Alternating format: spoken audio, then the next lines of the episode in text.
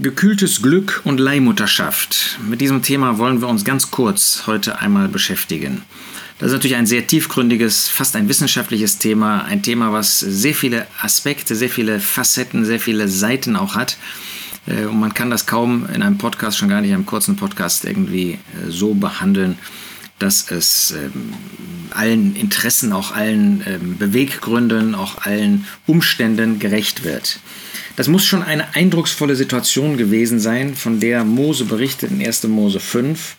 Henoch lebte 65 Jahre und zeugte Methuselah und Henoch wandelte mit Gott, nachdem er Methuselah gezeugt hatte, 300 Jahre und zeugte Söhne und Töchter. Henoch wandelte mit Gott, nachdem er Methuselah gezeugt hatte. Also die Tatsache, dass er Vater wurde, hat offenbar eine totale, eine totale Veränderung in seinem Leben hervorgerufen, nämlich dass er sich bekehrt hat und Gott angenommen hat. Nun ist das leicht reden für ähm, uns, die wir Väter sind, die wir vielleicht sogar nicht nur ein Kind haben, sondern mehrere Kinder haben, vielleicht zu anderen, bei denen das nicht so ist. Ist ja interessant, wenn man so Statistiken anschaut. 2019 war eine Frau in Deutschland zum Zeitpunkt der Geburt ihres ersten Kindes 30,1 Jahre alt. Also ungefähr fünfeinhalb Jahre älter als in den 70er Jahren des vorherigen Jahrhunderts. Und wir wissen, ähm, auch wenn es natürlich unter diesen Promis ähm, oft Stars gibt, die noch Mitte 40 ihr erstes Kind bekommen, auf eine ganz besondere Art und Weise, ähm, dass das die Realität, äh, Realität verzerrt. Ähm, wir wissen heute, dass 15 Prozent der Paare im, wie man so sagt, reproduktionsfähigen Alter weltweit von Unfruchtbarkeit betroffen sind. Das macht einen ja sowieso immer vorsichtig, äh, zu meinen, man hätte ein Urteil im Blick auf andere, dass sie keine Kinder haben wollen oder wie auch immer. Äh, das macht uns zurückhaltend, überhaupt eine solche Aussage zu treffen, naja, überhaupt so etwas zu denken. Das Problem dieser abnehmenden Fruchtbarkeit oder des, der Fruchtbarkeit überhaupt ist, dass sie bei Frauen früher eintritt als bei Männern. Schon im Alter von 35 Jahren sind rund 95 Prozent aller Eizellen bei der Frau verbraucht. Mit 40 Jahren, las ich jetzt vor einiger Zeit, liegt bei einer Frau die Chance auf natürlichem Weg schwanger zu werden pro Zyklus bei gerade einmal 5%. Ja, und dann kommt eben dazu, dass das Ideal unserer Gesellschaft heute ist, dass eine Frau erst studieren soll, dann arbeiten soll, äh, erfolgreich sein soll, äh, dann heiraten soll äh, und oder vorher oder Partnerschaft, wie das in dieser Gesellschaft halt so üblich ist, und dann natürlich auch schwanger werden soll und dann parallel natürlich weiterarbeiten soll, Haushalt mit ihrem Mann und was weiß ich. Und bei diesem äh, Sammelsurium von ähm, Umständen und Problemen ähm, bietet sich ja fast an, ähm, sich nach Ersatzlösungen umzuschauen. Und da gibt es, ähm, deshalb eben das gekühlte Glück, Kühlung, gibt es natürlich Möglichkeiten, Eizellen einzufrieren. Ähm, aber auch da darf man nicht übersehen, dass von 35 bis 40 Prozent ähm, derjenigen äh, eingefrorenen äh, Eizellen dann überhaupt nur erfolgreich sind. Ja? Also tatsächlich die Chance auf eine Schwangerschaft mit 20 eingefrorenen Eizellen äh, von 35 bis etwa 40 Prozent. Das ist ja vergleichsweise gering.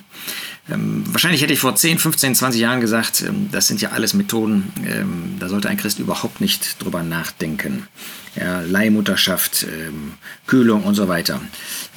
Und natürlich gibt es ethische Fragen, über die ich jetzt aber in diesem Kontext mal gar nicht äh, weiter nachdenken möchte. Das muss ja jeder vor dem Herrn entscheiden, was für einen Weg er wählt. Entscheidend ist, dass wir in Gottes Wort finden, dass da wo Gott keine Kinder geschenkt hat, jedenfalls für eine Zeit, immer Gott dahinter stand. Nun, das ist ja eine Binsenwahrheit, äh, Binsenweisheit, die wissen wir so oder so. Ähm, aber lasst uns das grundsätzlich bedenken. Gottes Wege sind ja für jeden persönlich und auch für jedes Ehepaar und auch für jede Familie immer besonders, immer speziell. Und wenn Gott Abraham und Sarah lange Zeit keine Kinder gegeben hat, dann hatte er äh, einen Grund dafür. Er hatte eine, einen ganz besonderen Weg, den er mit ihnen gegangen ist. Und er hat sie da geprüft. Und leider haben sie diese Prüfung nicht bestanden. Wir finden das später auch bei Jakob und Rahel, dass sie keine Kinder bekamen und ähm, Rahel ähm, Jakob dafür verantwortlich machte. Ja, das kann in Ehen auch leider passieren, dass dann der Mann die Frau oder die Frau den Mann äh, dafür verantwortlich macht. Äh, wenn das physisch, biologisch aus bestimmten Gründen nicht möglich ist, ähm, das kann man ja in, bis äh, zu einem gewissen Rahmen auch herausfinden, ähm, sind wir dann in der Lage, das von Gott anzunehmen. In einem Artikel, den ich dazu mal las, ähm, da hieß es, dass ein ähm, jüngerer Mann das krasse Gefühl von Machtlosigkeit empfand, als er äh, feststellte, dass er keine Kinder bekam und dass er auch noch dafür verantwortlich war, in Anführungsstrichen.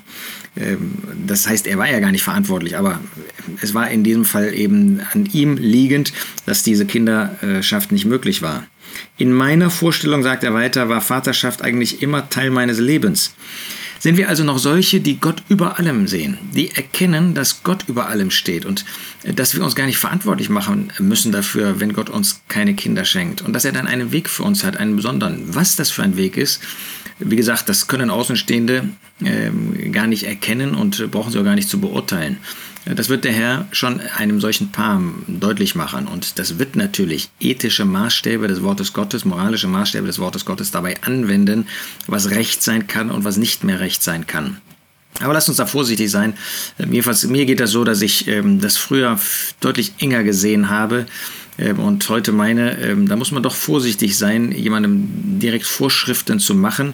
Wobei, bitte, äh, es gibt ethische Grenzen des Wortes Gottes. Mir geht es darum, sind wir bereit, die Situation, in die Gott uns hineinstellt, aus Gottes Hand anzunehmen? Sind wir bereit, dann mit Gott darüber zu reden, was er für einen Weg für uns hat? Und in diesem Weg dann auch ruhig zu werden. Ich kann mich natürlich dann nicht nachher beklagen darüber, dass ich mit Gott einen Weg gegangen bin und ich da nicht zufrieden bin. Ähm, oder dann Ergebnisse äh, meines Weges hervorkommen, die vielleicht offenbaren, dass der Weg gar nicht von dem Herrn war, ja, dass das ein Weg im Eigenwillen war, ähm, dass ich selber ähm, Dinge vielleicht in die Hand genommen habe und das zum Schaden war. Also auch da entzieht sich das letztlich der Beurteilungsfähigkeit von anderen. Man ist da leider zu unvorsichtig oft, ich muss mir das selber sagen. Aber die Situation, wie sie sind, ähm, der Weg, dass Gott uns Kinder schenkt, der Weg, dass Gott uns Kinder für eine Zeit vielleicht nicht gibt und dann auf einmal doch oder gar nicht gibt, sind wir bereit, diese Wege aus der Hand Gottes anzunehmen. Und sind wir bereit, so oder so ein glückliches Leben zu führen? Hängt unser Glück davon ab, ob Gott uns Kinder, wie viel Kinder Gott uns schenkt, wann er uns die Kinder schenkt, wie er uns die Kinder schenkt, oder hängt unser wahres Lebensglück davon ab, dass wir in Gemeinschaft mit ihm gehen, als Ehepaar in Frieden sind, in Frieden vor dem Herrn sind, über den Weg, den der Herr mit uns geht. Das ist das Entscheidende. So können wir zum Zeugnis sein für andere. Und zwar äh, relativ unabhängig davon, was für einen Weg der Herr uns geht, gehen lässt. Denn es gibt immer Menschen, die in ähnlichen Lebenssituationen sind wie wir. Und wohl uns, wenn wir eben nicht wie Abraham und Sarah dann einen menschlichen Weg gehen. Ähm, Elkanah und Hannah haben ja auch diese Situation erlebt. Und wie hat Gott beide und ganz besonders Hannah, die ja bitter war, das war keine gute Haltung, die bitter war, ähm, aber die dann ihre ganze Not, ihre, auch ihre Bitterkeit Gott gebracht hat und Gott hat sie gesegnet. Und das wirst du auch erfahren, wenn du die Dinge aus der Hand Gottes nimmst, dass er einen Weg des Segens auch mit dir, auch mit euch geht. Und genau das wünsche ich euch von Herzen.